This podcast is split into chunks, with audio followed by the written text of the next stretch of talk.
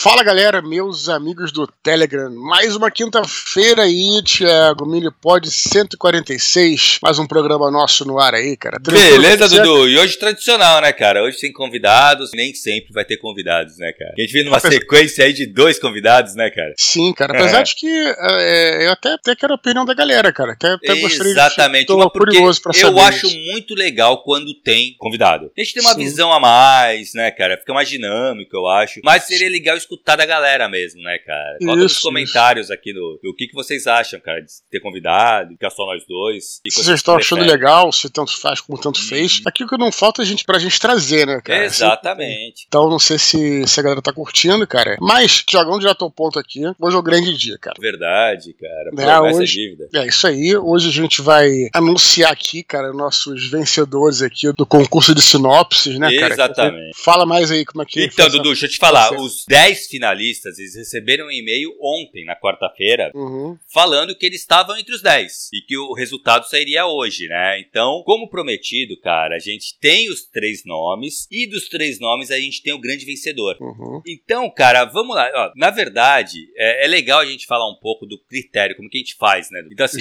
a gente primeiro recebemos é, 65 sinopses. Dali, eu faço uma limpa. Então, assim, eu tiro algumas que fogem um pouco do, da estrutura de sinopse e tal. Faço uma, uma, uma, uma peneirada compartilhe com o Dudu, ele dá uma olhada, dali a gente seleciona 10. Desses 10, a gente volta, cada um seleciona 5. Então eu vejo dessas 10, 5 e o Dudu vê mais 5. Aí o que a gente faz? A gente junta esses a, minha seleção com a seleção do Dudu e vê se deu match. É engraçado, cara, que todo ano acaba dando 3 que tu escolhe e que eu escolho também. Então, que normalmente são os três finalistas. Isso. É, a gente faz exatamente isso, cara. E é um sinal de que realmente tem assim uma essa galera é uma galera diferenciada, né, exato, cara? Não é uma. Exato. A gente não tá escolhendo um critério de quem a gente conhece, né, cara? Nem, absolut, nem absolutamente isso, né, cara? Nem por eliminação, quer dizer. Então, realmente, é, isso acontece mesmo. Eu queria dizer, destacar, isso é verdade. Claro que tudo que a gente fala aqui é verdade, mas assim, é importante que a galera saiba, cara, que foi muito difícil fazer essa, essas escolhas. Por que eu tô falando isso? Porque às vezes o cara acha que, ah, não foi escolhido, meu trabalho tá ruim. Cara, eu preciso dizer do, do fundo do meu coração que não tem nada a ver, cara. Assim, é uma. É uma é, assim, é um dilema você ter que escolher. E você acaba, né, tendo que ver, assim, o, de repente o cara, até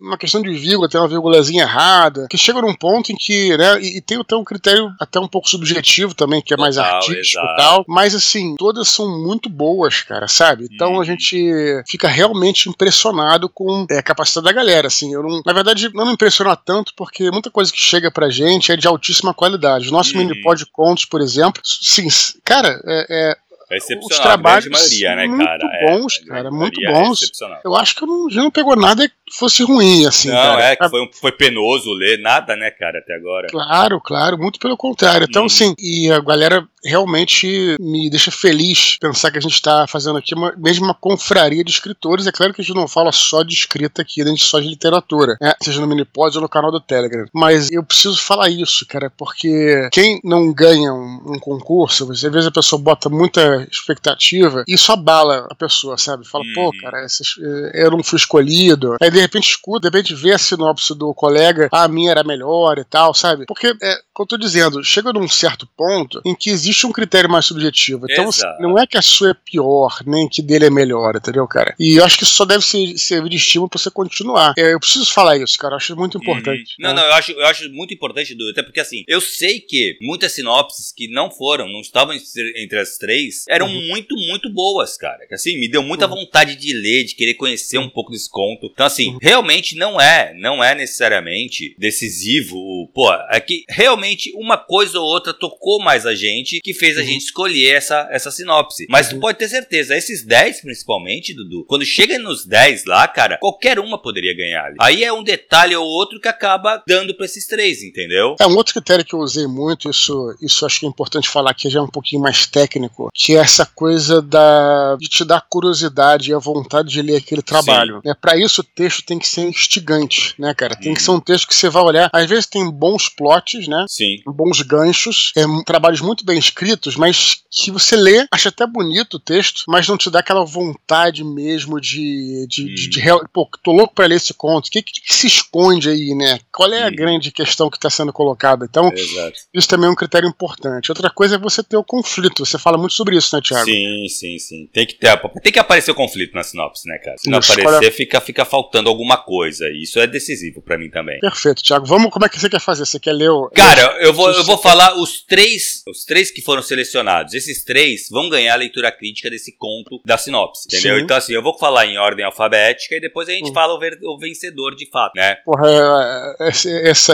E aí. É engraçado. Ordem excelente, né? Porque eu fiquei pensando como é que a gente ia falar sem revelar que era o primeiro. Você já manda. Ordem alfabética é a melhor perfeito, coisa, cara. cara perfeito. E aí, então, aquele malandragem. negócio. Malandragem Santista, pô.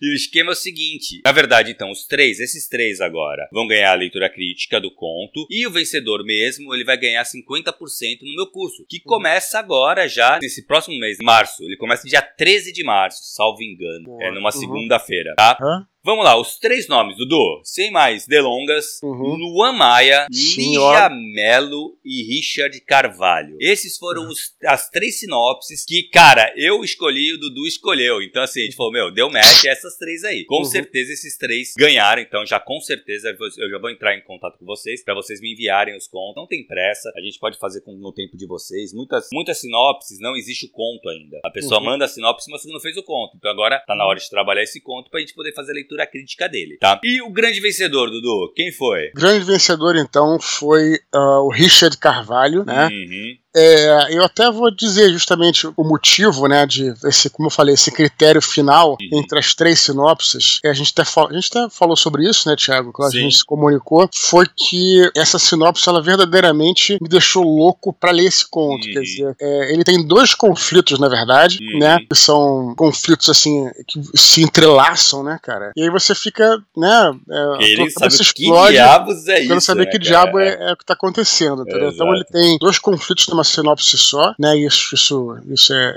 achei muito interessante. E foi o critério que, que eu tomei para escolher essa aí, Tiago. Você também escolheu, é, também concordou comigo, né, cara? Sim, sim, cara. Na verdade, sim. Essa, essa sinopse ela tem ela tá meio que uma sinopse perfeita, sabe? Uhum. Ela tá muito bem escrita, ela apresenta o protagonista, apresenta o conflito, ele consegue ainda trabalhar dois conflitos, foi o que tu colocou, né? Que ela consegue uhum. trabalhar dois conflitos e ele acaba de uma maneira que fala, cara, pô, peraí, o que, uhum. tá, que, que houve, cara, aqui? Uhum. Então, assim, ele meio que já deu um panorama do que é o conto, só que sem entregar muita coisa. Então, ele uhum. conseguiu realmente fazer com que eu fique louco para ler esse conto. Então, acho que esse foi o grande diferencial do Richard nesse concurso, tá? O Richard, cara, ele ganhou 50%. Então, assim, gostaria muito que o Richard seja meu aluno, né? Então, uhum. na verdade, ele tem 50% de desconto, é transferível, tá? Se ele não puder fazer por alguma razão, tá? Ele pode passar para alguém que queira fazer. Uhum. Mas eu gostaria muito, cara, porque eu, assim, eu já vi uma qualidade ali de, de autor uhum. e eu tenho certeza que, pô, vai ser um prazer ter uhum. ele na turma, sabe? Isso. A sinopse da Lígia, ela tá muito boa. Eu achei que é bem poética, né, uhum. cara? Aquele ela... final da, da, da, sinopse dela é muito boa. Sim,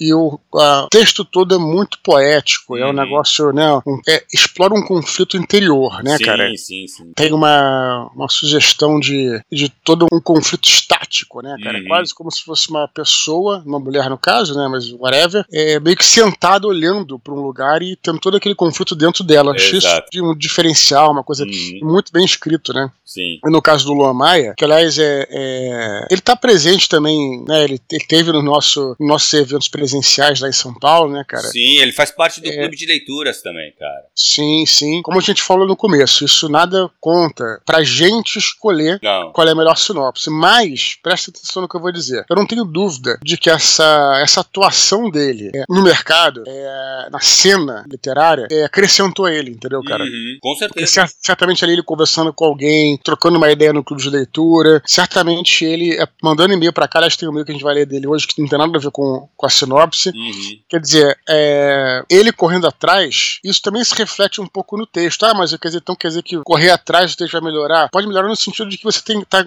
contato com outros trabalhos. Exato. Outras pessoas. Exato, né? exato. Você tá ligado. Então, isso aí, o que eu tô dizendo, não faz diferença pra gente escolher, mas faz diferença pra pessoa escrever, uhum, sabe? Com certeza. Não, pra gente escolher, Dudu, com certeza não faz, cara, porque entre claro. os, os, os, as sinopses, tinha ex-aluno meu, tinha claro. outros participantes do clube de leitura. Sim, então, assim, não. Meus, é, sim. então, não, é, não foi nada decisivo, sabe? Não, o Luan Maia não ganhou porque ele tá no clube de leitura ou que ele manda e-mail pra cá, não é isso. Isso uhum. realmente não pesa na hora da gente decidir a sinopse, tá? Uhum. Isso aqui fique bem claro, né, cara? O pessoal não achar que a gente tem algum tipo de protecionismo que nunca teria, cara. Claro. Não, bom, enfim, a sinopse dele é muito boa, fala uhum. sobre inteligência artificial, né? Sim, muito legal. É uma coisa, é uma coisa que tá em voga agora uhum. tal. É, muito bem escrita e, também, né, cara? Ele escreve muito bem, Luan. Instigante também, é, cara. Exato. Muito, muito bom. Mas aí então o Richard tem essa, esse conflito, assim, uma coisa talvez um pouquinho mais tarantinesca, no sentido de uhum. que é tudo meio embolado e tal. Exato. Pode parecer um. É, pode gerar ou um conto ou um roteiro que tem uma edição assim muito frenética, sabe? Exato, isso aí, exato. É. Isso é o que eu, que eu, o que eu imaginei. Uhum. Então tá aí, né, o grande, grande, o grande vencedor é o Richard Carvalho, e é, nas outras duas posições, que não tem segunda nem terceira, Thiago. Exato, não tem. Tem isso, não tem. É, que é a Lígia Mello, né? Uhum. E o Luan Maia. Maia. Exatamente, Fechou? Dudu. Fechou, cara. E vem cá, tem um recadinho, cara, do Afonso Solano? Ah, sim, cara, sim. Temos mais alguns recados aí na nossa abertura aí, cara. Como vocês sabem, a esposa do Solano, a Bia Dourado, ela é enfermeira, né? Já viu ele falar sobre isso, né? Sim, sim. E ela tá com o Instagram lá, que é o, é, o Instagram que é pra incentivar é, e divulgar um pouco a profissão da enfermagem, porque é uma profissão, às vezes, muito desvalorizada, né? Quer dizer, aí eu já ouvi gente falando assim, pô, você é enfermeira, você fez quatro anos de faculdade, por que você não fez medicina. assim, meio é, que.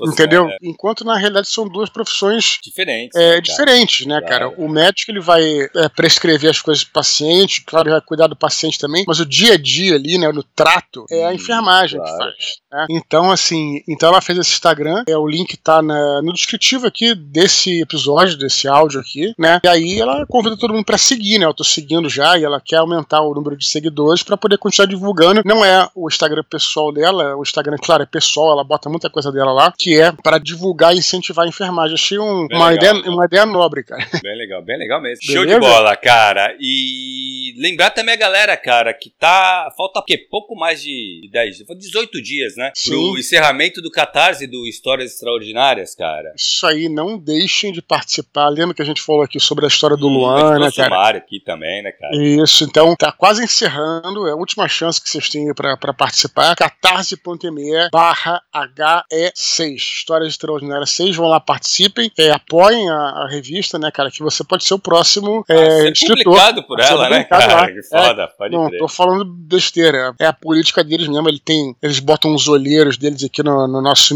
Especialmente no mini pod contos, uhum. vai ser coisa nossa lá. Então fiquem ligados. Beleza, Thiago? Beleza, Dudu. Vamos pros e-mails então, cara? Bora, vamos nessa. Cara, começar com o Luan Maia, um dos vencedores aí do concurso Sinopse. Ele mandou um e-mail pra gente que vai ser lido hoje também. Vamos lá. Ele fala assim, ó. Olá, Dudu e Thiago, tudo bem? Já ouviram falar de book grammars? Ou bookstans? Se não, explico. Assim como o TikTok, o Instagram também tem sua comunidade de influencers de livros. E, na minha opinião, ela é muito mais plural, rica e acessível que as outras redes sociais. Tá, mas o que esses influencers fazem? Em resumo, eles mostram sua rotina de leitura, fazem resenhas e, de vez em quando, fecham parcerias com editoras e ou escritores. Sim, nem tudo é orgânico. Mesmo acontece no TikTok e YouTube. Mas isso não é um segredo. Todo post pago é marcado como publicidade ou publi, como eles chamam. A questão é, as opiniões desses influencers têm peso, pois eles têm legiões de seguidores fiéis. E não pense que não há honestidade nesses contratos. Muitos influencers deixam claro para quem os contrata que sua opinião pode ser desfavorável ou não tão prestigiosa quanto o escritor ou editora gostariam. Sei de tudo isso porque contratei esses serviços e atesto que foi um dos melhores investimentos que já fiz como escritor de primeira viagem. Falo isso porque antes mesmo de lançar meu primeiro livro, Fim das Religiões, eu já pensava em investir em algo assim. Separei um dinheiro e planejei muito. Meu foco, porém, eram youtubers. Mas apesar de ter mandado e-mails para vários deles, tive a resposta apenas de um. Ou seja, eles eram pouco acessíveis. No TikTok, por outro lado, não houve uma identificação com o público. A maioria dos influencers de lá são focados em um tipo de literatura, romance jovem, em geral para menores de idade. Bem nichado. No Instagram, porém, a história foi bem diferente. Os influencers do Instagram normalmente são leitores assíduos e são bastante unidos. Seu diferencial em relação ao TikTok e YouTube é que eles são diversos. Há todo tipo de bookstam, leitores de terror, leitores de romance, leitores de fantasia, de sci-fi e por aí vai. É como se houvesse uma especialização de conteúdo, o que reflete em seu público. No meu caso,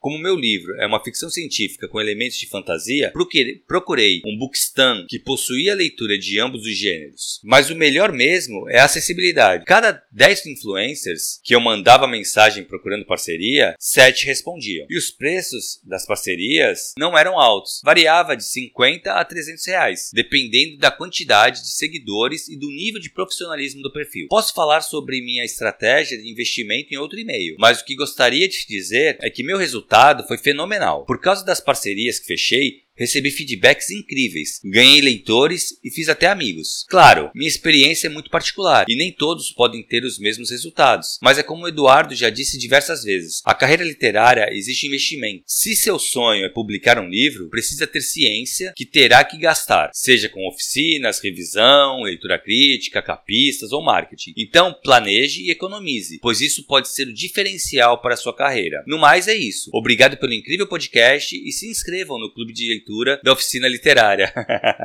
esse, esse, esse jabazinho de final foi ótimo, né? Cara, olha só, o e-mail do Lamar é bem grande, né, cara? Uhum. Mas eu resolvi colocar ele na íntegra aí, porque é um testemunho, né, cara? O um depoimento uhum. de um autor que tá começando, já começou, né? Mas tá no início ele tateando tal, tá batalhando muito para encontrar seu lugar aí, né? Tal, como muitos, né? É, uhum. e eu acho interessante, cara, primeiro é de utilidade pública, porque eu não tinha ideia. Claro que eu sabia que tinha esses influencers aí, tanto no Instagram, quanto no TikTok, quanto no YouTube. Mas eu acho muito interessante ele ter colocado que para ele o Instagram funcionou melhor. Para outra pessoa pode funcionar melhor o TikTok, para uns pode ser melhor o YouTube e tal. E aí a gente chega à seguinte conclusão, que é uma coisa que eu sempre falo e que as pessoas ficam às vezes meio tristes e decepcionadas quando eu dou essa resposta, né? Quando, como é que você faz aí? Beleza, tem duas perguntas. Como é que faz para escrever? Aí tem toda a questão técnica da escrita e tal. Uhum. E as pessoas perguntam muito: como é que você faz para ser publicado? e alcançar né, um, um, sucesso. Sucesso, digamos assim, ter leitores e tal. E o que eu sempre digo, cara, é que não existe um caminho igual ao outro né? Exato. Isso é um pouco frustrante, porque as pessoas querem um caminho das pedras, cara. E realmente você só vai encontrar esse caminho na medida que você for tateando ele, errando, né, cara? Uhum. Ah, mas você é um cara que conseguiu sucesso. Cara, assim, tipo, porra, eu acabei de escrever o Batalha do Apocalipse em 2005, né? Só foi publica... a primeira publicação, do...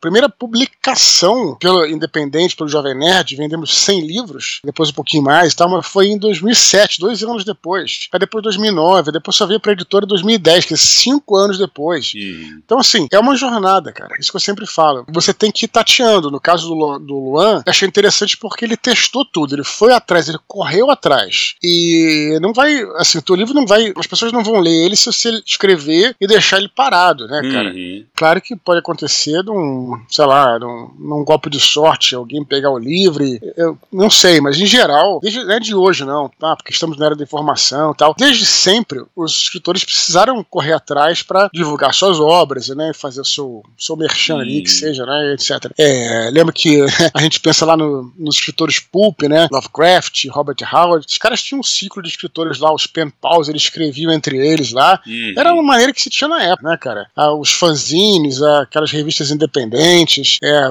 cartas, ciclos de leitores, de leitores, não só de escritores. Então, assim, também tem que fazer alguma coisa além de escrever também. Uhum. Mas eu achei interessantíssimo esse meio do Luan. Primeiro, parabéns parabéns por ele ter corrido atrás. E segundo, por, por exemplificar isso que eu falei, cara. Que, cara, cada um tem um caminho diferente, né, cara? Exato, exato. E aí você tem que encontrar o seu. Vai, vai tropeçar no meio? Vai. Vai se dar mal? Vai. Mas tem que ter uma, uma, uma um investimento de tempo, uhum. de concentração, planejamento e também de dinheiro, cara. E aí eu achei até interessante que o meio dele é tão bom que ele fala até os valores aqui, né? Porque sempre tem os mimimis, né, cara? Ah, mas eu não tenho grana nenhuma, né, cara? É, é, Pô, cara, tu não tem 50 reais pra financiar o teu sonho? 50 pratas. Exato, né, cara? Não, Entendeu, então, cara? assim, o problema é o seguinte, né? É, é, normalmente é questão de prioridade, claro. né, Dudu? Que aí o cara não tem 50 mangos, mas tem 50 mangos pra fazer outras coisas que não tem a ver, é sabe? É o direito dele, então, só assim, não pode depois ficar choramingando. Exato. É, exatamente. Uhum. Isso aí. Entendeu? Assim, é questão realmente de prioridade. Eu, cara, uma coisa que tu falou que eu concordo muito, eu nunca vi dois escritores que chegaram ao mesmo jeito no reconhecimento, sabe? Foram reconhecidos da mesma forma, sabe? Então, assim, tu vê que cada um vai buscar o seu caminho,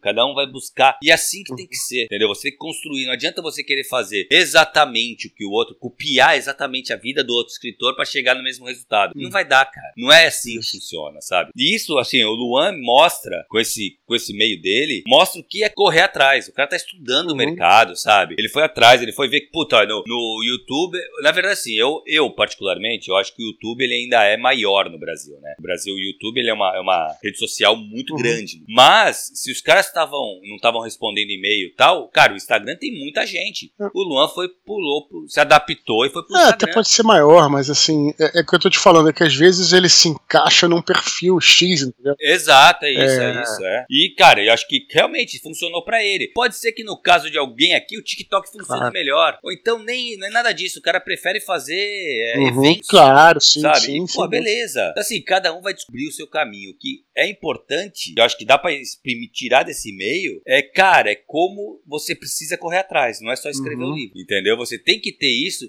e normalmente isso tem a ver com investimento mesmo, Dudu. Não adianta, cara. Você vai ter que botar ou no marketing, ou que eu falei assim, você vai ter que ir em eventos, então você vai ter que gastar com deslocamento, é, alugar stand, coisa assim. Então, assim, alguma coisa você uhum. vai ter uhum. que investir, sabe? Faz parte do para você chegar nesse reconhecimento. Muito legal o e-mail dele. Excelente, Luan. Mesmo. Obrigado pelo e-mail, parabéns aí pela, pela concurso de sinopse aí, cara. É, não, o Luan é muito uhum. bom, viu, cara? É um cara que a gente tem que ficar de olho mesmo. Vamos lá, cara. Próximo e-mail, Dudu. Próximo e-mail é do Cipriano. Ele fala assim: Como estão meus nobres mestres da nova literatura brasileira? E olá mais uma vez, caros colegas, deste requintado. Também que não é requintado, né? Gostaria de pedir a vocês exemplos de mundos fantásticos mais pé no chão, que, por exemplo, trate ciência como magia. E, em contrapartida, gostaria de descrições de mundos mágicos mais lúdicos, com um perfil mais bem fantasioso. E em qual tipo de história se encaixa melhor para cada uma dessas propostas. Agradeço vocês por cada e-mail lido e cada dúvida sanada. Fiquem com Deus e até a próxima. Ele quis dizer magia como ciência, né? No caso. Enfim. É, é, é. Cara, deixa eu pensar aqui, cara. Eu, a gente geralmente prepara os e-mails antes, mas a gente não, não planeja assim, né? Não faz a, a, lista, tudo. É, não, é. Mas um bom exemplo, cara, que pelo menos foi isso que me levou ao ver o Game of Thrones no início, que aliás, uhum. eu acho até que depois de um tempo deu uma zoada nisso, mas eu, eu gostava daquela ideia do Game of Thrones ele ser um mundo mais, é um mundo de fantasia, mas que era mais pé no chão, pelo menos era assim no início. Sim, né? Ele sim, tinha sim, uma proposta de dentro do próprio universo dele, que a magia meio que tinha sumido, geral, né? Era uma coisa assim, tinha. Os dragões tinham morrido, então, quer dizer, você tinha menos magia no mundo. Então, é, é, eu achava isso muito legal, sabe, cara? E tinha aquela parada do planeta esperar um grande inverno, que era uma premissa hum. de ficção ci científica, né? Vamos dizer assim, né? Porque hum. o Martin já escreveu muita ficção científica e tal. Eu achava isso bem legal no início, cara. É, depois, enfim, acabou mudando, né? Os dragões despertaram. Aí começou a ter. É, um pouco mais né? fantástico não sei se isso pode ser uma, sei lá, uma, uma, é, uma boa, um bom exemplo, né? É, tem, uh, que eu lembro aqui também, não tem nada a ver de que é fantasia, mas uh, uh, o, o Crônicas de Arthur, né? Do Bernard Cornwell, é uma ficção histórica, mas uhum. tem, a magia está muito presente. É interessante ver como é que eles tratam isso, né? A magia é, no mundo de fato, no mundo real, vamos colocar assim, né? É, cara, um outro exemplo aí que eu tô lembrando agora é o Caçador de Apóstolos, cara, do Leonel Caldela. Leonel Caldela, Também tem exatamente. uma magia de, de baixa, como é que é? Low magic, né? É. Tal. O que, que uhum. você tem alguma a acrescentar em relação ao resto? Cara, eu tô pensando nesses, cara. Eu tô pensando, acho que acho que o Caçador de Apóstolos, acho que ele, ele fica bem claro, assim, bem, bem essa, essa proposta mesmo. E eu concordo contigo do Martin, cara. Quando eu tava lendo o e-mail, eu fiquei pensando no Martin. O Martin, ele é, antes do começo mesmo da saga ali, ele era bem pé no chão, né, cara? Era pouquíssimo. Tinha fantasia, porque já abre logo no prólogo com os, os zumbis lá. Sim, exatamente. Isso. Lá. Uhum. Mas isso, isso é para mostrar que era fantasia, porque de resto, cara, tu, foi, tu poderia ler boa parte do livro a partir dali, que tu não via uhum. nada de uhum. fantasia. É, especialmente a primeira temporada, então, assim, o primeiro livro. É bem... Aí depois é, tem aquela é, parada da. Exato. Eu me lembro até que. A Melisandre começa a trazer já um pouco de fantasia. Sim. Quando nasce os dragões, nasce no primeiro livro. Já a uhum. Daenerys, é no final do primeiro até livro. Até nascer os dragões, né? É, eu até achava interessante, porque como me vendeu dessa forma, né? O Game of Thrones, eu até achei que quando ela recebeu. Eu não, não conhecia, né? Como você, o livro. Mas eu até achei que fosse um engodo aquele, aqueles sim, ovos, sim, né? Sim, porque. Os, os ovos. É, num, uhum. um negócio de pedra velho, sei lá, coisa assim, né? Achava isso legal também. Em relação ao contrário, né, cara? Mundos, vamos dizer assim, que são bem mais fantasiosos, eu acho que os mundos é, todos do D&D. Hoje, Sim, se pensar, por exemplo, na Caverna do Dragão, né? Bem fantasioso. Você entra, você entra numa, numa taverna, você vê várias criaturas diferentes, né? Que, com raças diferentes Várias né? raças. Né? Eu, eu, particularmente, já falei isso, eu não gosto tanto desse, desse mundo mais fantasioso. Eu acho que o, o Tolkien, ele encontrou um equilíbrio interessante, porque você tem lá as raças, mas todas as raças elas, elas desempenham um papel na história. Eu acho isso legal. É, quando você cria, e, e, aí lógico, os mundos de RPG são mundos abertos e você pode à vontade excluir, né? Você vai, só quero que tenha orc, enfim, troll, whatever. Mas o problema é que quando você cria a, muitas raças, você tem que criar muitas sociedades, muitas civilizações. E como é que essas civilizações elas vão coexistir num só planeta? Eu sempre pensei nisso, sabe, cara? Isso é uma coisa. É, é difícil de, de, de, né, porque você entende o seguinte, né? Ah, você tem culturas diferentes no nosso, nosso planeta, na Terra, ok. Mas o ser humano tem uma psicologia parecida, né? Eu, eu diria até igual, mas enfim, aí não vou entrar nessa questão mais filosófica. E aí, na, outras raças, né, como os orcs, por exemplo, os elfos, porra, que vivem muito, a psicologia deles não pode ser igual ao humano, entendeu, cara? Então, o Tolkien, ele trabalha isso bem, porque ele né, fala cada raça, hum, direitinho, etc, e tem uma... E tanto é que cada raça tem esse papel no mundo, né? Que faz, faz sentido cada um ter o seu, o seu papel, né, cara? Sim, e tu vê que o Tolkien ele trabalha até essa parte Isso. psicológica também. Os elfos eles são bem diferentes dos humanos, né, cara? Isso, aí quando você, quando você, coloca uma é. civilização de goblins, de orcs, de bugbears, de. Cara, é. de tanta coisa, sabe? Eu, eu acho que é, para mim deixa de ser verossímil. Ah, mas é, é, fantasia. Tudo bem, a gente deixa passar e, e ninguém vai reclamar. Mas enquanto escritor, jogando, tudo bem que mas enquanto escritor, eu acho que se você for pensar no mundo assim, cara, você. É um trabalho mais difícil, eu acho, cara. Você, senão, vai, senão a tua uhum. história vai ficar inverossímil. É o que eu digo. No RPG, ninguém tá preocupado muito com isso. A galera quer se divertir, entendeu? Mas é isso, exatamente. Realmente... Não, por RPG eu até entendo, né, Dudu? Que é legal uma mesa realmente com um elfo, com um anão, com sei, um tiefling e outros, um gnomo. Beleza, porque ele é o jogo, entendeu? É para ser divertido. É isso. Agora, pra literatura, eu concordo muito contigo nesse ponto, sabia? Se bem que, cara, assim, tem umas literaturas literaturas, tanto do Dragonlance, pô, tem uns livros de dragões que são uhum. muito bons, cara. E tem essa coisa do, do, do, do, de ter várias raças, vários. E acaba funcionando. Mas eu entendo o que tu falou, assim, acho que é mais difícil. Acaba que uhum. dilui, né? Tu não percebe a, a diferença entre realmente os elfos e os humanos. São basicamente iguais. A diferença é que um tem uma orelha pontuda, atira Será, com arco não sei, melhor, é olha, no Dragonlance, pensa assim, você tem lá as raças principais, né? Que são as mesmas do Senhor dos Anéis. Um... Ah, mas o anão, cara, tu já percebe que ele já não é tão uhum. anão. Sim, sim, sim. É, não, mas é porque ele tá longe é. da civilização dele, né? É, exato. É, eles é eram é. realmente um grupo que tava separado ali e tal, né? Mas enfim, aquela coisa, a diferença entre a ficção e a realidade é que a ficção tem que fazer sentido. Então eu trabalharia com uma coisa não tão fantasiosa, né, cara? Enfim, mas. Deixa eu te falar aí, qual, qual tipo de história tu acha que se encaixa melhor em cada uma dessas propostas? Que ele pergunta aqui? Cara, dependendo do que, que você quer mostrar, né? A gente tem que sempre pensar o seguinte: não tô querendo me desviar da resposta, mas a gente tem que sempre pensar sobre o que, que é essa história né, cara? É, é uma história sobre amor, sobre vingança, é uma história que se está querendo questionar as, os pilares sociais, né, cara? Ah, sobre o que, que é essa história? É uma história de, é, é, psicológica, de um conflito interno, entendeu, cara? E aí você tem que primeiro pensar nisso para é, chegar à conclusão de qual cenário que mais, melhor se encaixa ali. Então, assim, é difícil responder isso porque vai partir do conflito que você quer, que você quer explorar, sabe, cara? Né? Se você quer falar, pô, sobre, sei lá, é, ecologia lá, aí você vai fazer o, o como é que é, o, o, os navios lá do Avatar, né? Fala sobre isso. Aliás, é um, é um filme que eu achei muito superestimado, cara. Não gostei muito, não. Né? O, primeiro assisti, você não viu, cara. não? É, ah, não, o primeiro eu vi. Não, o segundo, o segundo também não, não. mas é, achei assim, falaram que era a melhor coisa do mundo e tal. Não. Eu achei meio superestimado. É, mas enfim, é, não vou entrar nessa história agora, não. Mas é, é, ali uma coisa bem fantástica, né? Um outro mundo, outra raça e tal, né?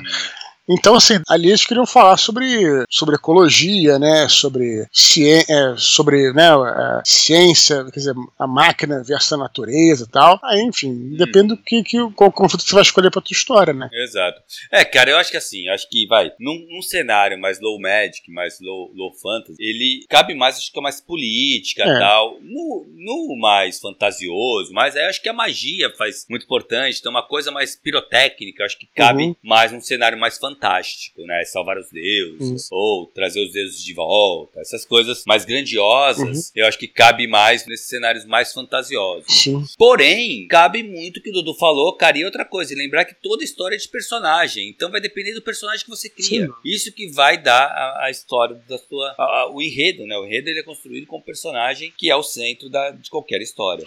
É, no final das contas, por exemplo, você pensar num conflito, pensando num conflito de combate para ficar mais fácil, tá? Uhum. É, tem a batalha final lá entre dois caras com canivete e a batalha final de um grande herói contra um dragão, né? É, exato. É, se você trabalhar bem a tua história, os, as duas lutas vão ter igual tensão, cara. Você exato, vai vibrar exato. de forma igual né? Uhum. Se você trabalhar bem o, o, conflito, né? Que seja, né? Uma... Uhum. Então. É, é, tem muito a ver mesmo qual tipo de história cabe para qual, qual estilo de fantasia, cara. Eu acho que cabe, vai depender de como você montar isso. É, fica então aí a, a dica, né? Na verdade, é o pedido. Quem escutar o programa, uhum. quiser colocar nos comentários e lista aí algumas. alguns. Pode ser filme, pode ser série, isso. pode ser livro, que fale sobre Low Magic, ou que fale, ou uhum. fale sobre High Magic. Bota nos comentários pra gente discutir. Legal. né? Exatamente. Boa, boa, Dudu. Legal, Dudu. Vamos pro último e-mail, cara, antes das curtinhas. Vamos nessa. Fernando Raposo, tá assumido. Ele fala assim: Saudações, Dudu e Cabelo. Antes de mais nada, feliz ano novo. Escrevo para o Minipod depois de um longo hiato. Peço desculpas pelo apagão, mas passei os últimos tempos às voltas com a feitura do meu novo livro. Escrever é uma arte bastante trabalhosa e vocês sabem melhor do que eu a esse respeito. Prestigiei o mais recente programa e posso dizer que todo o processo de escrita, desde a primeira centelha criativa, passando passando pelo planejamento do enredo ou não, e o momento que tudo sai da mente para o papel ou tela é relativo. Eu, particularmente, escrevi a maioria dos meus livros sem grandes planejamentos, colocando a trama viva, digamos assim, em minha mente. Essa forma de trabalho é muito louca, uma vez que os personagens gritam em sua cabeça e te empurram quase que literalmente para dentro da jornada. Os bloqueios acabam existindo, mas, como bem foi falado, é a hora de refrescar a mente para os insights pipocarem. O que eu posso dizer é que a história chega e chega forte. O livro que estou escrevendo é o segundo da minha nova trilogia e optei por planejar todo o enredo, ou seja, sei como começa e sei para onde vai. Mas a trama me prega algumas surpresas e eu tenho que dar algumas voltas para alinhar essas ideias e situações. Essas surpresas são desafiadoras e bastante encorajadoras na escrita criativa. Em relação a dar a cara a tapa, é o que eu faço desde meu primeiro trabalho. A Amazon é a plataforma que utilizo no momento e, como estamos falando de internet, falamos de infinitas possibilidades. Escrevo para milhões de pessoas. Esse é o pensamento quando escrevo um simples conto ou um romance. Coragem coragem e destemor devem andar de mãos dadas com a nossa profissão. Ainda não cheguei onde quero e onde acredito que seja o lugar de destaque do Raposo Verso, meu universo de livros, e continuo trabalhando para este projeto se tornar mainstream. Agradeço ao Dudu e ao Cabelo por esta confraria existir. Abração, Fernando Raposo. E aí, Dudu? Tá de volta aí, nosso querido Fernando é. Raposo aí, cara. Seja sempre bem-vindo aí nos nossos, nossos papos, né, cara? É, o que ele falou foi chancelando o que a gente tinha dito, né, cara? Sobre aqui é, a questão de que você é, pode escrever, né? É, você pode escrever de forma planejando, não planejando, a gente sempre fala muito aqui, né? uhum. né? Essa coisa de dar cara a tapa, né? Que é uma coisa que faz parte do trabalho do escritor. E também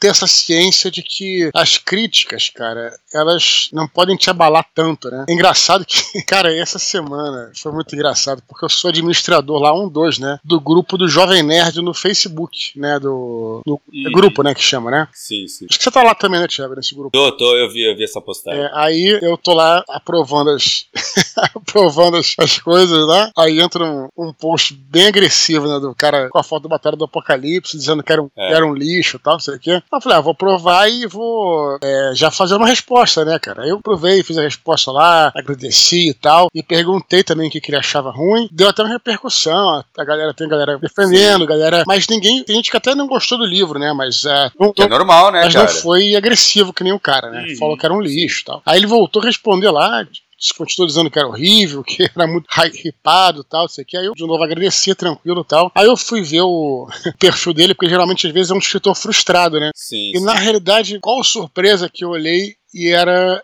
é, era fake, cara. Era, um, é era, uma, era, uma, era um perfil fake. Como é que você sabe que é fake? Porque não tem foto do cara, era foto, foto de uma, no interior de uma mesquita, cara. Sei lá, o cara deve ter pegado em qualquer lugar. Um perfil e a, e a capa que fica em cima também é de três caras meio, meio japoneses lá, que também não tem nada a ver com o Brasil, sei lá, uma coisa. Então, quer dizer, o cara faz o, faz o, o perfil, né? Então, por que eu tô falando isso? Por que, que eu estou falando isso? Eu respondi e voltaria a responder novamente e tal, mas é porque, cara, pra galera mais nova, quando se deparar com essas críticas, não levar tanto a sério. Veja, Exato. não é que você não deva levar críticas a sério. Deve. Críticas construtivas, né, cara? Por que, que eu acho que a crítica desse cara não foi construtiva? Pelo tom, né, cara? Foi um tom agressivo. Exato. Quer dizer, é, é, até meio risível o negócio, né, cara? Mas, achei, mas eu só tô colocando isso porque você vê, né, o, o próprio, a própria pessoa geralmente que te critica, né, ou é um cara frustrado, né, ou alguém que sequer tem coragem de dizer quem é, né, cara? Inventa o nome, bota foto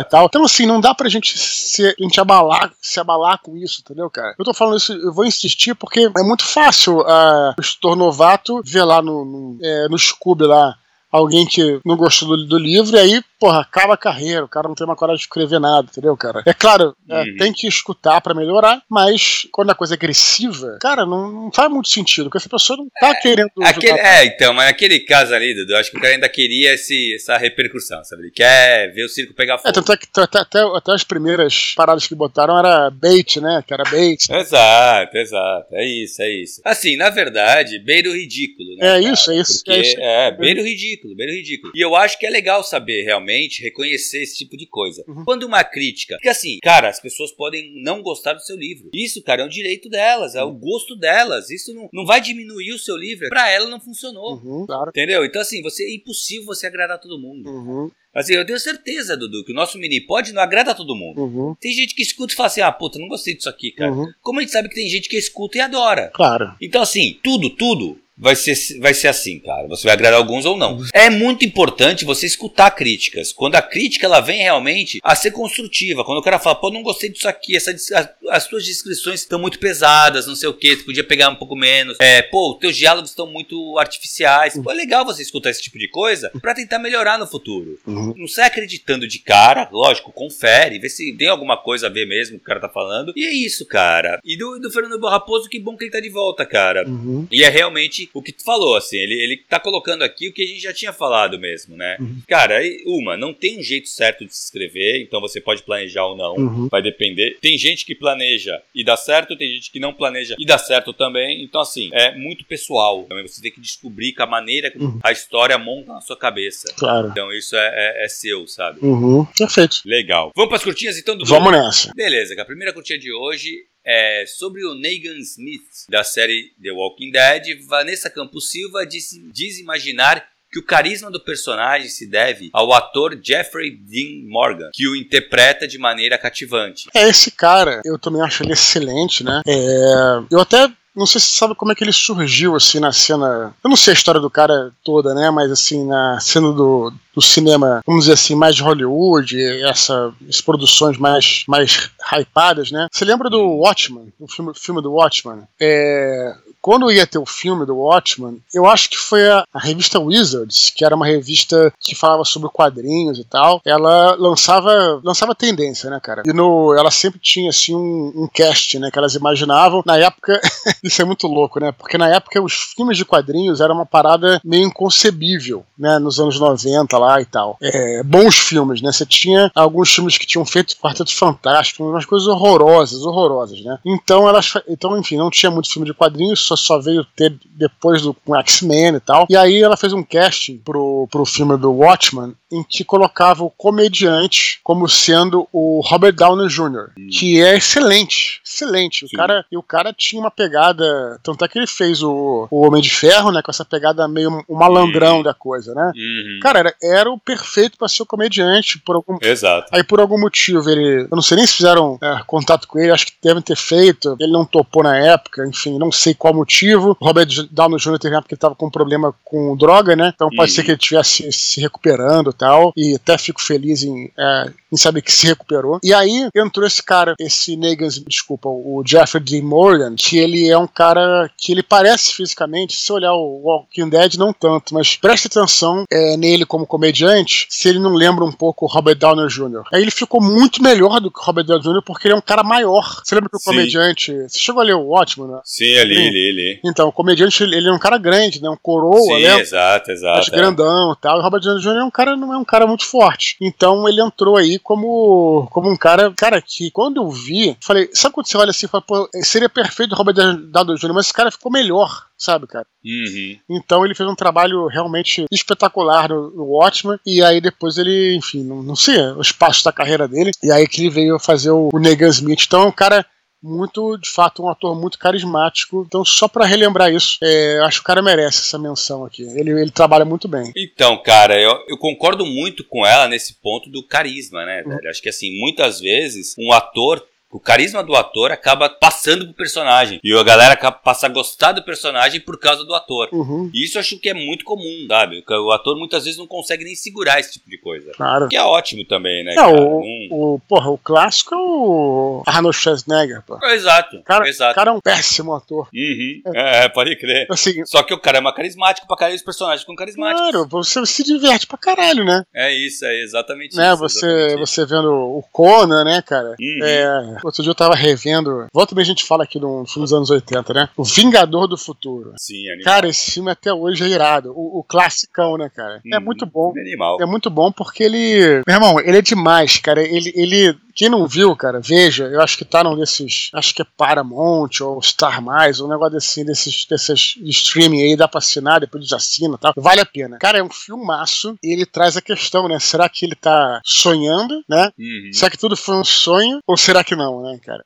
É, exato, é animal, é animal. O que, que, você acha, Thiago? É baseado, é baseado no Kidik, né, cara? O Kidik, ele volta e meia, ele, ele trabalha muito com essa parada de você duvidar da realidade, né? Uhum. É, o que, que é real, o que, que não é real. Sim. E esse, esse Vingador do Futuro é muito isso, né, cara? Você não sabe se, o que, que tá acontecendo ali. Tá acontecendo de fato ou foi o, ele contratou aquela viagem lá, né? Aquele sonho lá Sim. que ele tem. Ah, animal, é muito bom. Sim, cara. pô, Stone, cara. O, é, é, porra, é mó legal. O, Ma Michael Ironside, que é outro cara que era um vilão dos anos 80, hum. assim, lembra? Sim, sim. o sim. cara. Porra, vou ter que ver esse filme de novo. Cara, cara eu gosto pra caralho. Então, eu tô te falando, revi, pode ver tranquilaço, cara. É diversão na certa, é muito bom hum, mesmo, cara. Que legal. Enfim. Beleza, vamos lá. August... Última curtinha de hoje, né? Augustinho Alcalai Bernardes gostaria de entender um pouco sobre leitores betas, mais precisamente sobre como preparamos o manuscrito para o envio a eles. Ele pergunta se é preciso que o material tenha a mesma estrutura de um livro pronto. O Agostinho gostaria de saber também como nós escolhemos os nossos leitores beta e se existe uma quantidade ideal deles. Bom, quantidade ideal é quanto mais melhor, eu acho. Exato. Isso, né? Leitor beta, ele. Você pode falar melhor, mas eu vou falar como você fala sempre, Thiago, sobre isso. Você vai me corrigindo. Diferentemente do leitor crítico, o leitor crítico é um profissional que você contrata para fazer uma leitura mais metódica mesmo, analisar pontos do seu livro e tal. Vai contratar essa pessoa que não é seu amigo, é algum profissional. Já o leitor beta não. O leitor beta é um, um amigo, é um leitor é, casual, né, cara? O cara não precisa necessariamente te dizer. É o que se deve esperar do leitor beta, não é uma ponto a ponto, o cara pensando no que que, ou no que que, qual vai ser o seu público. O que você deve esperar do leitor beta é uma opinião de leitor, né, cara? Como se. Exatamente. Como se alguém tivesse lido um livro e você perguntar, não é nenhum expert de literatura. Ah, eu gostei do livro por isso. E vai, vão ter coisas ali meio irracionais na, na, na, na, na maneira como o leitor beta vai entender a sua obra, né? uhum. né? Você tem que também colocar um filtro ali, que geralmente são seus amigos, então eles podem, uh, por algum motivo, até não falar uma coisa para não te ofender e tal, o que é normal também, né, cara? Uhum. Por isso que sempre quando eu converso com o leitor beta, eu falo o seguinte: legal tal, e fala primeiro o que, que você não curtiu. E aí a pessoa vai falar, e, enfim. Também você não precisa ser um truculento, né, pra,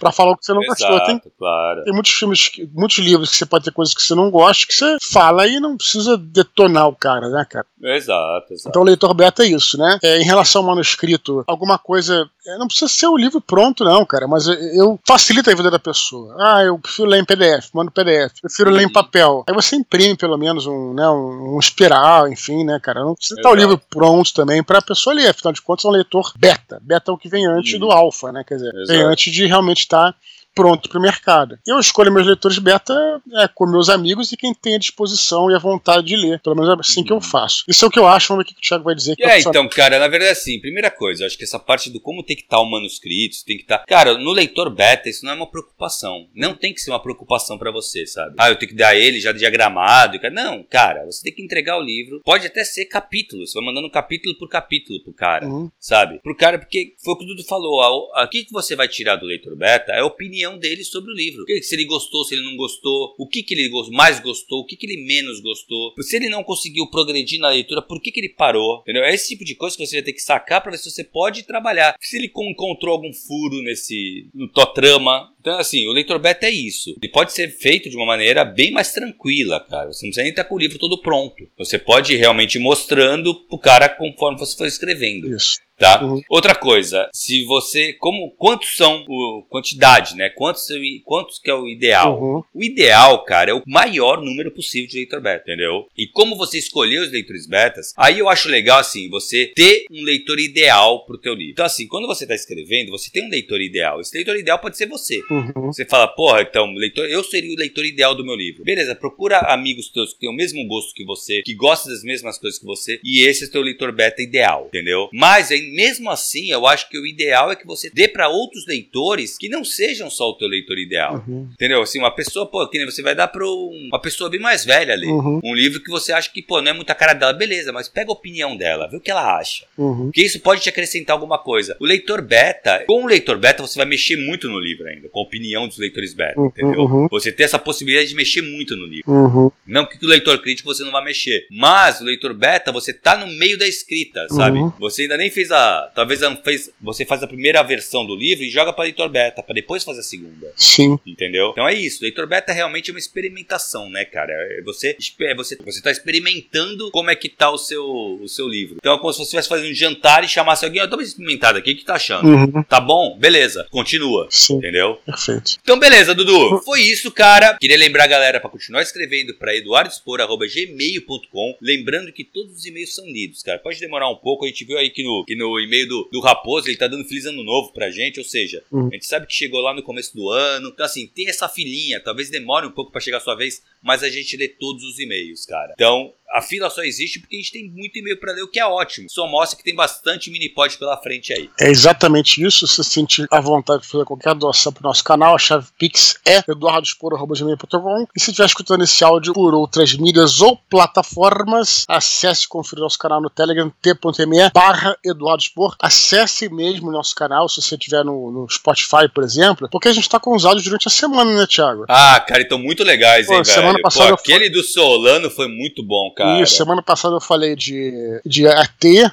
a parada dos ETs uhum. lá e tal. E falamos também sobre Backrooms, cara. Com Solano, cara. cara. Que, caraca, foi um áudio que bombou. Parece que a galera gosta de teoria da conspiração, né, cara? Aham, a galera. Lenda urbana, essas porras é, todas e é, tal. É, é, que eu nem sabia que era tão popular esse negócio de Backrooms, né? Então, por exemplo, Muito essas bom. coisas não tem no, no Spotify, né? Quer dizer, Spotify uhum. é do mini pós literário, quer dizer, esse que a gente tá fazendo aqui, né? Então, Mas dá uma conferida lá no canal, cara, porque, cara, tem muita coisa legal. Cara. É isso aí, então, é no Telegram, t.me barra ou, ou ou vai naquela Global Search e bota Eduardo Spor que você vai encontrar o, o canal. Beleza, Thiago? Fechou? Beleza, fechou, Dudu. Valeu, galera. Até semana que vem. Um abraço, até a próxima e tchau, tchau.